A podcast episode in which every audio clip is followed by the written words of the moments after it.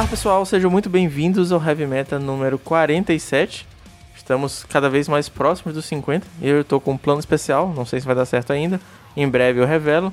Mais uma vez comigo, senhor Álvaro França. Opa galera, mais uma vez aqui, sempre a satisfação fazer parte do Heavy Meta. Antes da gente começar com o podcast de hoje, tem mais uns recadinhos rápidos para você. Eu quero lembrar que você siga o Heavy Meta em todas as mídias sociais, é muito importante para a gente crescer a marca. E novamente, quando eu falo de crescer a marca, eu quero de fato mais números, eu quero mais gente ouvindo o podcast. Porque fica mais fácil da gente conseguir parcerias e eventualmente poder expandir o conteúdo para uma coisa que exige um pouquinho mais de logística e trabalho para fazer. Então fica mais fácil a gente conseguir isso com possíveis parcerias. Então segue a gente lá.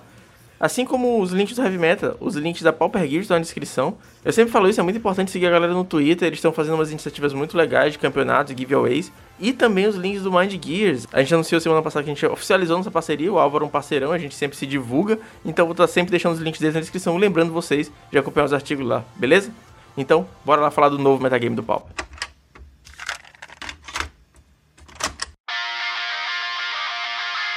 E hoje, mais uma vez, a gente vai continuar nossa sessão de, de podcast sem falar muito sobre metagame. Você viu que teve banimentos, a gente já lançou o podcast essa semana. Então, o metagame da semana passada ele tá um pouco obsoleto.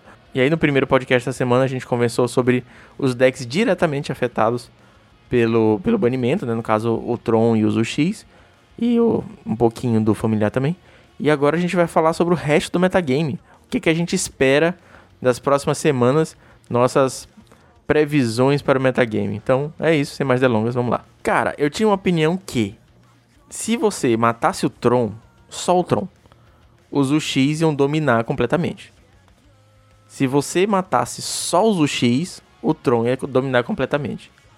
Se você matasse os dois, a gente ia ter o reinado do Boros eterno até o novo banimento. Só que a gente viu que os UX receberam um nerf grande a gente perdeu o Mystic Santuário, que era uma carta absurda, uma carta sensacional. E o Tron recebeu um nerf não tão grande quanto a gente esperava. No momento dessa gravação, novamente, segunda-feira, eu não sei o que está acontecendo no resto da semana, mas no momento dessa gravação a gente tem já algumas listas de Tron rodando com Preordem. E cara, a listinha tá boa.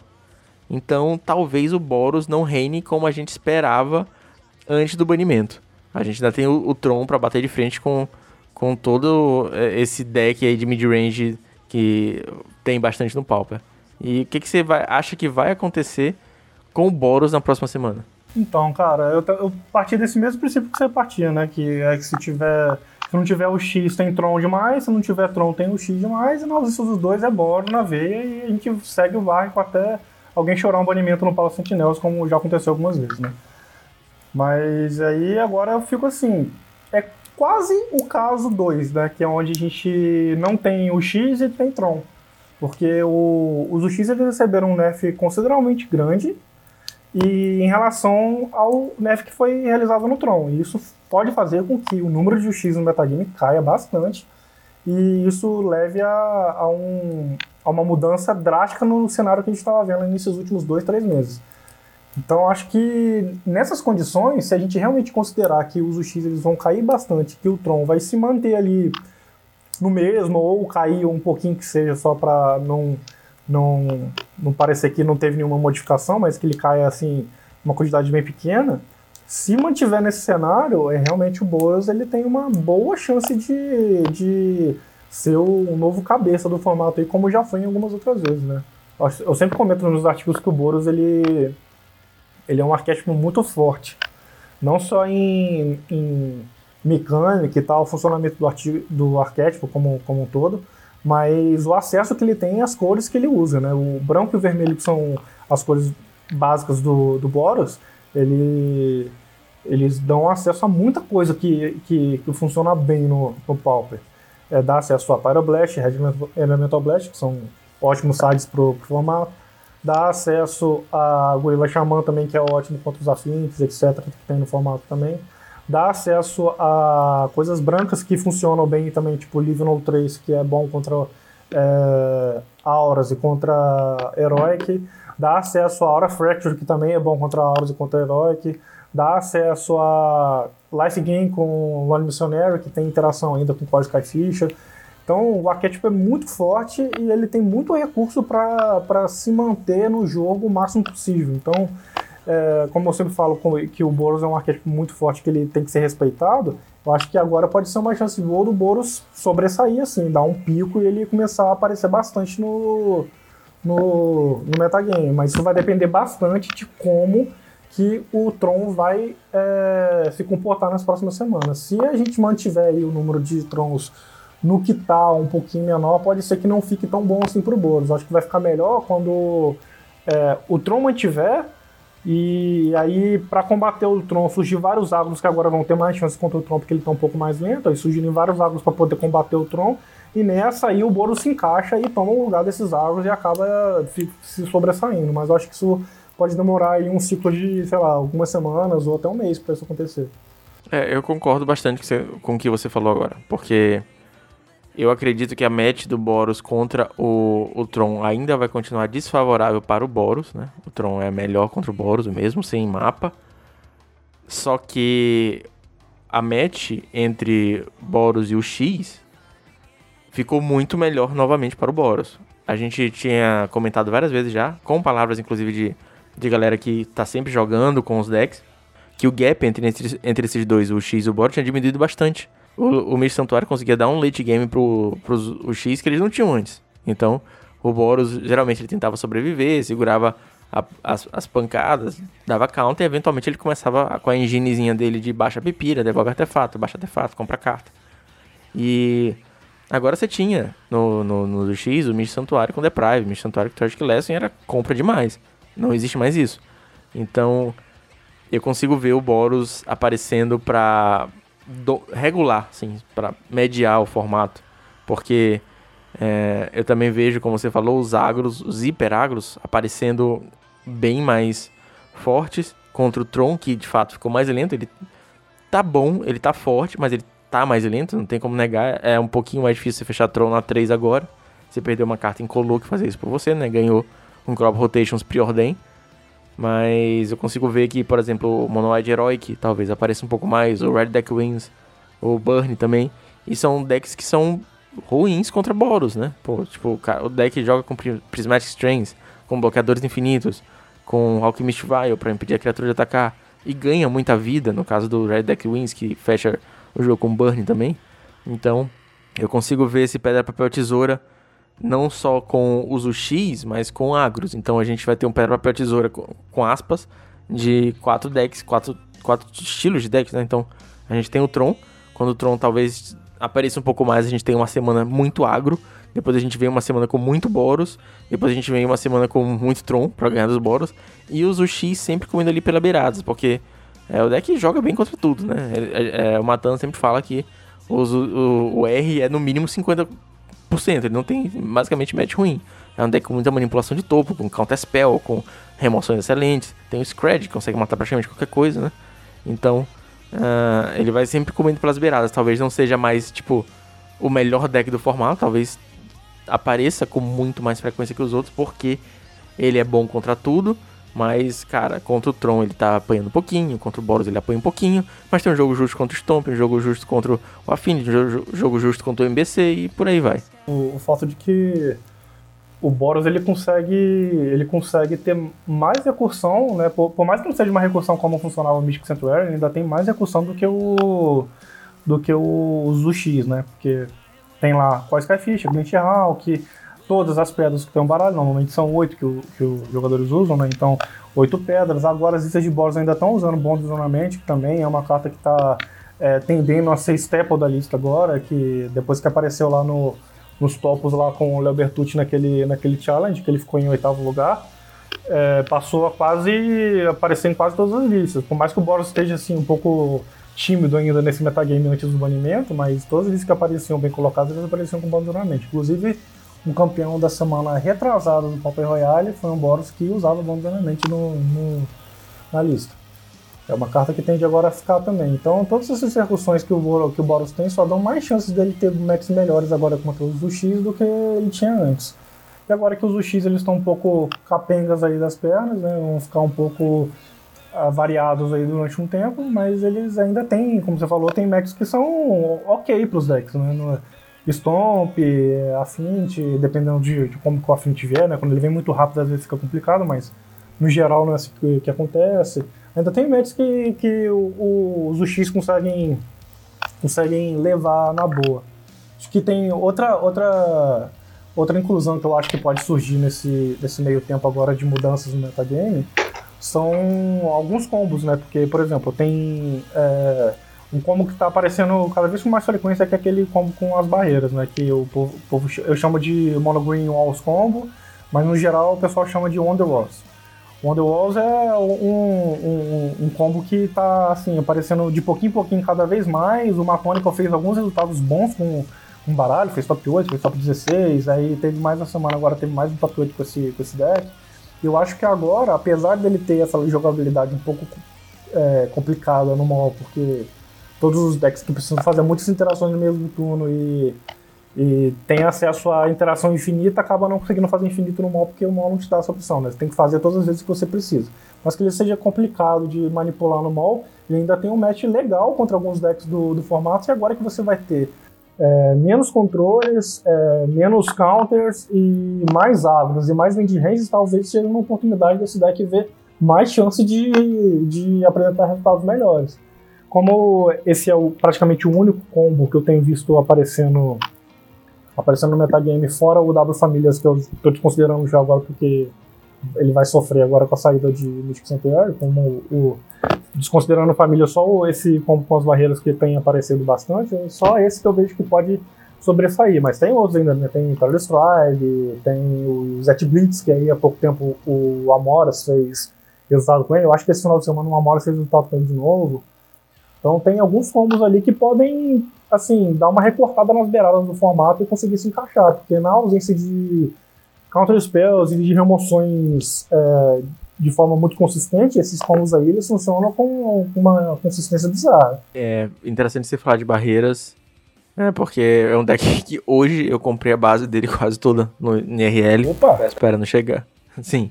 Falta as coisas caras. Basicamente é isso que tá faltando. Montei esse não... deck, cara. Eu montei esse deck, eu acho que tem. Acho que quase seis meses, né? Porque a gente já tá aí quatro meses em casa, né? Mais ou menos, de quarentena, sem poder jogar oficial. E eu cheguei a jogar, acho que um mês inteiro com, com esse baralho. Ele só me deu bons resultados. No pior dos, é excelente. No pior dos resultados, eu consegui, tipo assim, um 3-1, um 4-1, sabe? Alguma coisa que ainda era muito boa. Eu não ficava em primeiro no evento, mas eu ficava em segundo, que ainda era um resultado muito bom e com aquele baralho que também é uma coisa que a gente dá, dá para dizer que o baralho não é comum, né? Não tem muita gente que joga com ele, ele não é muito simples de operar. Mas é um baralho muito, muito legal. Eu gosto bastante de jogar com ele, eu pessoalmente, né? Isso é minha opinião pessoal. Eu gosto bastante de jogar com baralho. Mas no IRL, né, no tabletop, porque no mall eu, eu não me dei o trabalho de montar o baralho justamente porque eu sei que é complicado operar ele lá. Mas eu gosto bastante de jogar com ele e eu acho que ele agora deve ter uma chance legal de fazer resultados bons aí no mall. Sim, ele é, ele é muito forte contra Tron, ele é bom contra agro, porque, enfim, é um deck cheio de barreiras. Então, é difícil o cara conseguir te bater forte e rápido, né? Tipo, ah, olha meu, meu stomp, meu bicho 2-2. Aí você bota uma barreira 0-3 ali, 0-5 e. É isso. E aí segura até combar. Aí, tô faltando pegar as coisas caras ainda, faltando pegar Drift of Phantasms, tá faltando pegar os, os, os Kiron Rangers, as Shield Spheres. Mas vamos com calma, não tô, não tô com muita pressa. A minha, a minha, de fato, prioridade agora no IRL é pegar redundâncias porque eu preciso, dar, arrumar a lista de Tron. Mas enfim, é, sem a divagação, eu acho o deck de barreiras muito legal. Ele é muito bom contra Tron, ele é bom contra agro. Ele tem um plano de side bem legal. Que se você acha que o cara vai te impedir de combar, você mete um Lamog muito rápido. E muita gente não tá esperando às vezes. Às vezes o cara tira, sei lá, alguma, alguma remoção, porque ah, não adianta matar uma barreira, tem muitas e tudo mais, etc. E é um Lamog. Isso foi o que aconteceu na, na live do Birman que rolou hoje, na segunda-feira. Ele tirou todos os Fogs, todos os Tony Horns e para jogar contra barreiras e no G3 o cara meteu um Lamog muito rápido e ele, tipo, e aí? Não tem como prevenir esse combate. Foi perdendo permanentes até acabar o jogo. Um deck que é, eu achava que ia jogar, inclusive ia ser a minha aposta, para esse novo metagame é o BW Pestilência, porque a minha ideia é que talvez fossem matar o Scred com banimento de Santuário, como fizeram, só que eu achava que o ban no Tron ia ser muito mais severo, eu achei que, eu realmente achei que a, que a Wizard ia banir as lentes, que a meu ver é um erro, mas eu achei que a Wizard fosse jogar essa merda no ventilador, e eu achava que o Boros ia de fato dominar, ia ser o Boros em primeiro e o Scred em segundo. E um deck que joga bem contra ambos é o BW, só que ele é terrível contra Tron. Então, um deck eu já joguei IRL com ele, me diverte muito, um deck bem divertido, bem legal de jogar, mas é terrível contra Tron. Então, assim como no Magic Online, aqui da minha cidade, tem Tron no field. É, eu sabia que eu ia jogar um campeonato de, sei lá, de 8 pessoas, 10 pessoas ia ter um Tron.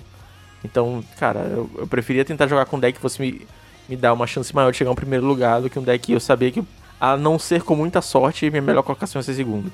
Então, basicamente por isso que eu, que eu nunca joguei de, de BW. Ia ser minha aposta, tinha feito já contas aqui, quanto que eu ia precisar pra comprar, ia ser 33 ticks. Tinha feito as contas lá no Goldbots. Mas como o Tron tá vivo, eu acho que o BW não vai ter o momento dele ao sol ainda, a não ser na mão de jogadores muito experientes como Amoras e alguns outros que conseguem fazer ótimos resultados com o deck. Não é meu caso, é, não tenho tanta experiência com ele assim, então eu prefiro focar no deck que eu conheço um pouco mais, no caso o Tron e até o Affinity, estou jogando direitinho de Affinity, do que tentar pegar um deck assim meio do nada e ah, vai ser meu deck principal agora. É, pois é, então, eu, eu cheguei a comentar isso no meu artigo, para quem estiver escutando aí agora, provavelmente esse artigo já está publicado. Dá uma checada, uma checada lá no meu site, eu falo um pouquinho sobre o metagame, de como que ele vai ficar após os banimentos e o que, que aconteceu com os baralhos que foram afetados pelo banimento. Mas enfim, eu falei um pouquinho nesse artigo, vou falar aqui também sobre o BW e o Mono Black. Os dois são, são baralhos que têm uma consistência consideravelmente boa. Eles são, eles é, conseguem fazer aquilo que eles se propõem a fazer. Eu acho que o BW chega até a ser um pouco mais consistente que o Mono Black, apesar de ter uma cor adicional mas eu acredito também que eles não, não vão entrar nas luzes agora nesse momento não. Acho que o Tron foi nerfado sim, mas não o suficiente para que ele simplesmente desapareça do metagame. E na ausência do Zuxi, né, na queda da, da, na queda da, da procura pelo Zuxi e na presença do Zuxi, o, o BW principalmente tende a não ser assim uma, uma grande adição para o metagame, porque ele tinha jogos muito bons contra os Zuxi no, no geral, né? Ele tem descarte, ele tem emoção global, ele tem é, criatura que, que, com voar, consegue dar bloco no Delta, consegue dar bloco nas fadas, é, tem criatura 2-3 que consegue segurar o ninja, é, tem é, remoção, tem, enfim, tem várias, várias ferramentas que conseguem lidar bastante com esses decks do X, então acabam que eram favoráveis, principalmente para jogadores mais experientes, como o Fernando falou, tipo o Amoros. Mas como esses decks agora devem ficar em baixa, um dos princip das principais presas, por assim dizer, entre aspas, desse baralho não vai ter presente, então acho que ele não vai ser a hora dele ainda não. E na presença do Tron fica ainda pior, né? Porque ele acaba tendo um match que muito provavelmente ele não vai ganhar. E um deck que eu acho que pode ter um pouquinho mais de chance nesse meta também é o RDW, cara. É o RDW é uma match que eu já considerava difícil contra Tron. É, a gente tem que ficar de olho, claro, se o Boros estiver subindo, porque eu, eu acho que o Boros é melhor contra o RDW do que o RDW é contra o Boros. Mas é um deck rápido o suficiente para botar o Scred e o Tron é, no chinelo um pouquinho. Ele consegue fechar o jogo com Burn. O problema de fato dele seria se o meta virasse muito pro branco ali do Boros, porque tem a Prismatic, tem ganho de vida. Então é, é complicado. E uns blocos interessantes também e rápidos, né? É, mas eu acho que o RDW vai brilhar contra esse Tron novo de Preordem, porque você vai passar alguns turnos ali é, patinando com preordem baixando lane viradas, driving lanes viradas. Mas enquanto isso o RDW tá te metendo umas porradas com os Goblin maluco lá, fechando o jogo com Fire Blast, Granada, Granada Goblin. Então eu acho que é um deck é bom ficar de olho. Inclusive, a gente não comentou isso, mas ganhou o challenge semana passada, né? Ganhou o challenge de sábado. É, pois é, esse aí é um baralho também que, assim, eu gosto bastante de, em questão de agro, né? É, durante assim, o início da minha, da minha vida de jogador, eu jogava bastante de agro. Porque a maioria das pessoas, quando começa a jogar, começa a jogar de agro porque é a, a linha de pensamento é mais linear, é um pouco mais fácil de você entender o jogo. Mas o RDW em si e a variação Goblins dele também, que é bem parecido, é, eles são, são baralhos que eu gosto bastante porque ele me traz toda essa nostalgia do início do, da, da minha vida de jogador. É, eu, eu, enfrentei um, alguns RDWs aí há poucas semanas atrás. O Fernando seguiu minha saga aí de, de como que eu tava azarado nessa, nessa semana, que eu tava jogando com um baralho que era muito ruim contra esse, contra esse, baralho, contra esse deck, e, e no dia que eu resolvi jogar uma liga e um torneio com, com um baralho que é ruim contra o RDW, eu peguei três de vez. Assim. Então foi. Eu, eu não vi nem a luz do sol, porque eu tinha remoções, eu tinha descartes e tal, não sei o que, eu conseguia controlar um pouco do jogo dele, mas eventualmente ele fazia dois, dois goblins com Bush Hacker me batia e não morreu nada, eu morri, era isso. não tinha muito para onde fugir. É um baralho que, é, assim, é, para agros, ele, eu acho que ele é o mais rápido que tem em questão de dano por turno, né? Porque eu acho que a questão do dano por turno ali no do Stomp chega a ser um pouquinho parecido, porque tem mágicas tipo Mutagem Growth e o e o Elefante Guard que ajudam bastante no dano, Rancor também, mas ele acaba dando mais dano por turno porque ele tem um Bush Hacker que consegue pompar todas as criaturas dele de uma vez só, e ele tem Granada Goblin que dá 5 de dano com uma mana, e é tipo, se você tiver duas na mão, é 10 de dano em um turno por duas manas. Então, não tem como fugir, né? Eu acho que é um, por ser um bem rápido, ele deve ter jogos muito bons contra o Tron, sim. Já vi algum, algumas partidas, algumas gameplays do deck contra o Tron, ele realmente tem chances muito boas, é um, um arquétipo muito bom contra o Tron. Ele só deve realmente, como o Fernando falou, ficar atento aí aos Boros, que realmente o Boros é, chega a ser uma match muito difícil para esse deck. Eu enfrentei um, um deck desse de, de, jogando de Boros no Nacional de 2019 e eu, os caras simplesmente eu não, não, não vi o jogo, né, cara? No, no, primeiro jogo eu simplesmente removi todas as criaturas dele, tinha blocos efetivos que meu bicho era 2-3, o dele era 2-2, 1-2, 2-3, então não conseguia passar por cima dos meus bichos. E no jogo 2 eu tinha Lone Missionary, tinha Core pra voltar o Lone fazer o Lone, então o cara ficava muito perdido no, no, no jogo. E Prismatic Strange, que é uma carta muito forte do branco, que está presente em 100% das listas de Boros, ainda é uma carta que tipo, ajuda o Boros a jogar contra a maioria dos alvos que tem no formato. Então vai ser, é, vai ser um, uma match difícil e tem que ficar de olho na quantidade de Boros, mas no geral, a RDW tem uma boa chance agora de estrelar bem nesse, nesse metagame. E tem outro deck também que eu penso que, que pode ser muito bom, que é um deck que eu acho que ele é bom contra Boros, eu acho que ele é bom contra o X, contra Scred principalmente. Eu acho que ele é bom contra Tron, que é o Affinity, cara. Eu acho que o Affinity ele tem a fraqueza dele, né? O calcanhar de Aquiles do Affinity é o, o hate de artefato, principalmente na forma do gorila, que é muito violento. É, mas, cara, é, eu tenho tido boa experiência jogando de Affinity contra Scred, mesmo com o Mage Santuário, porque é, você conseguir voltar um 4/4 de segundo turno é uma carta difícil dele tirar, ele vai ter pelo menos um ou dois turnos ali pra, pra tentar somar um Scred, então vai ter que fazer um 2 por 1 perder recursos. E aí você consegue facilmente botar uns bichos, outros 4/4, no caso do Mirror Forcer, que eu tava falando do cara passa, tá? No caso do Miren Force, você bota o Miren Force aqui, tipo, a Spell Stutter já não vai anular, né? Custa 7. O Totcast também é difícil da Spell Stutter anular, então você tem que ficar gastando contra Spell. E de repente você leva uns burns, então eu tenho tido boas experiências jogando de Affinity contra Scred. E agora que perdeu o Mage Santuário, aqueles que a match vai ficar mais fácil ainda. Eu tenho tido boas experiências jogando contra Boros, exatamente, basicamente pelo mesmo motivo. A, a versão que eu tô jogando, que é aquela Affinity Monsters com bastante serpente e tudo mais, ela é boa contra Boros porque é muita threat grande muito rápido.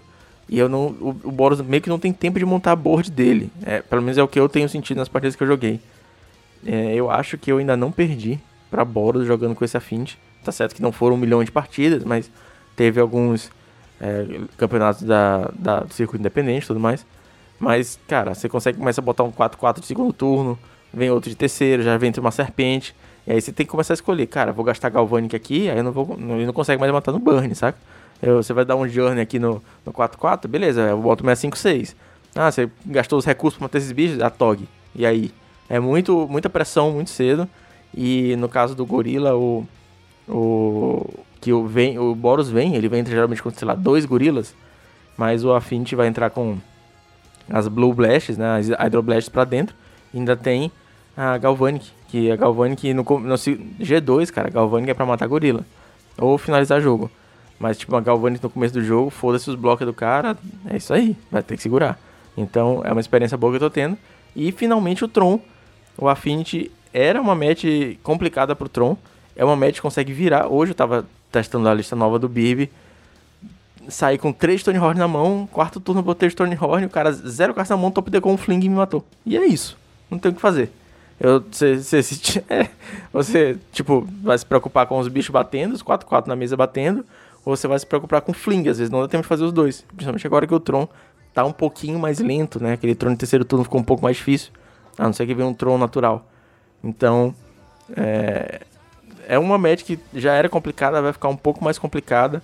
Eu consigo ver o Affinity comer bastante pelas beiradas aí também. Quando eu comecei no Pauper, eu acho que o único baralho que eu tinha era o Affinity, que foi o, o baralho que eu tinha mais fácil acesso na época, porque eu joguei o T2 de Mirrodin e eu tinha a maioria das, das peças que eram comuns, né? O Atog e tal, não sei o quê, o, o chapeamento craniano que é, banido no Pop, mas eu tinha também na época e tal, e eu só tipo, precisei comprar algumas coisinhas que é, encaixavam nos buracos ali que ficavam das cartas que não são comuns no, no Affinity convencional da época do T2. E fiquei jogando um tempo com ele. Eu tive bons resultados com a lista na época. Eu lembro que tipo, os dois primeiros eventos que eu joguei na minha cidade, é, que eram que eram Pauper, eu, em um eu ganhei, o outro fiquei em top 8. E é, era um baralho que tinha recurso a várias coisas. Eu lembro que na época tinha. Era um inferno aquela lista que tinha Storm, que usava é, grape shot para poder, pra poder finalizar a partida. Isso aí era, era, tipo um terror, né? Que acabava com metade da, do, do, das listas do arquétipo.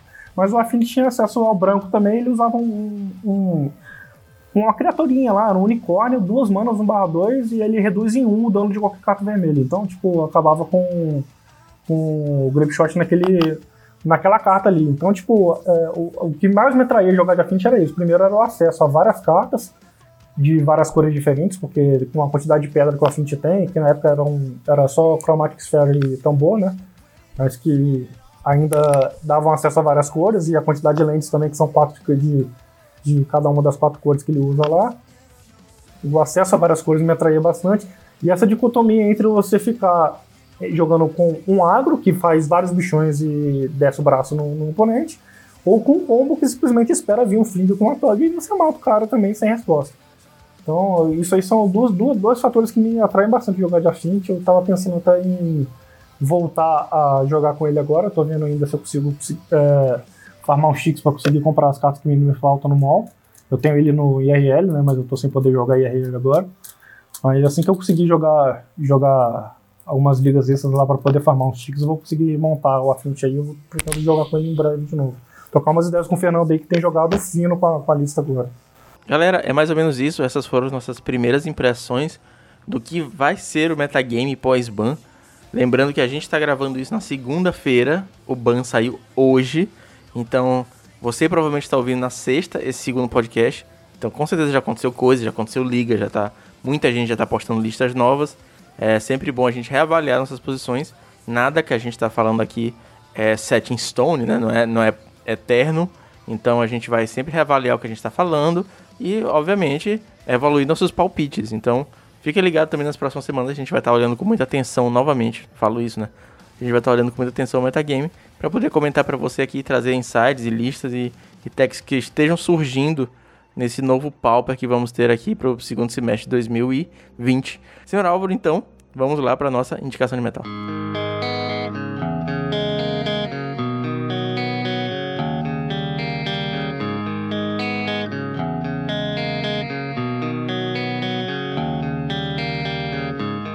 Que dessa vez eu vou mudar um pouco aí. Eu já. Acho que três vezes já eu já indiquei Iron Maiden, né? Eu sei que eu gosto muito bastante da banda.